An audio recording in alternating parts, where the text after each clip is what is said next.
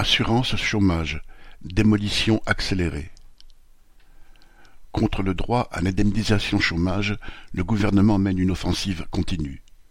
Dans une interview au journal du dimanche, le Premier ministre Attal a annoncé de nouvelles amputations des allocations.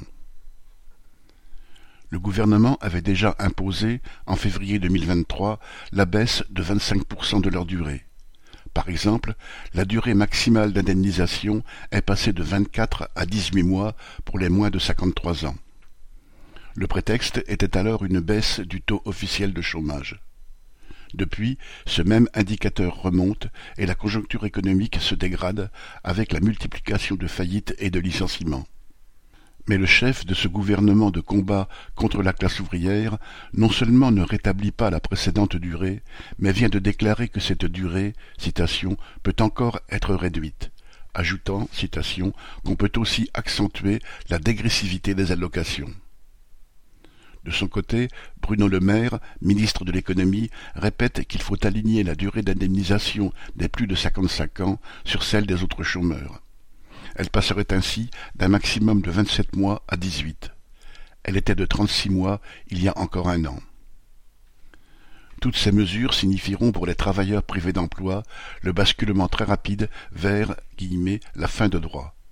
L'allocation spécifique de solidarité, ASS, prenait alors jusqu'à présent le relais. Son montant est très faible, de 545,10 euros par mois et à condition d'avoir travaillé au moins cinq ans dans la dernière décennie, d'être en recherche active d'emploi et sous conditions de ressources, y compris du conjoint.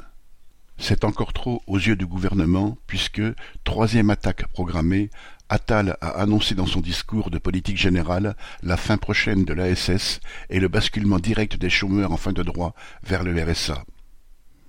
Les périodes passées au RSA ne comptant pas pour le calcul de la retraite, contrairement à l'ASS, la conséquence sera une retraite encore amputée.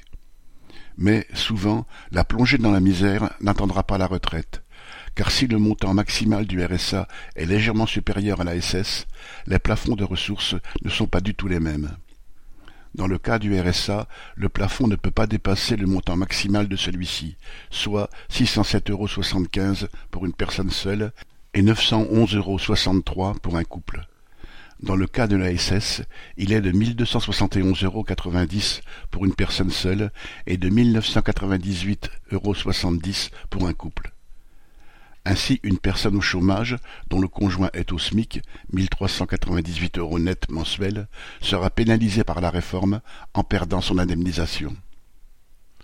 Cette offensive vise à fournir au patronat une main-d'œuvre contrainte d'accepter n'importe quel emploi, à n'importe quelle condition, en plus de faire main basse sur les ressources de l'UNEDIC qui ont affiché un excédent de 1,1 milliard en 2023. Elle programme la misère et la déchéance pour une fraction toujours croissante du monde du travail. Il faut s'y opposer de toutes ses forces. Christian Bernac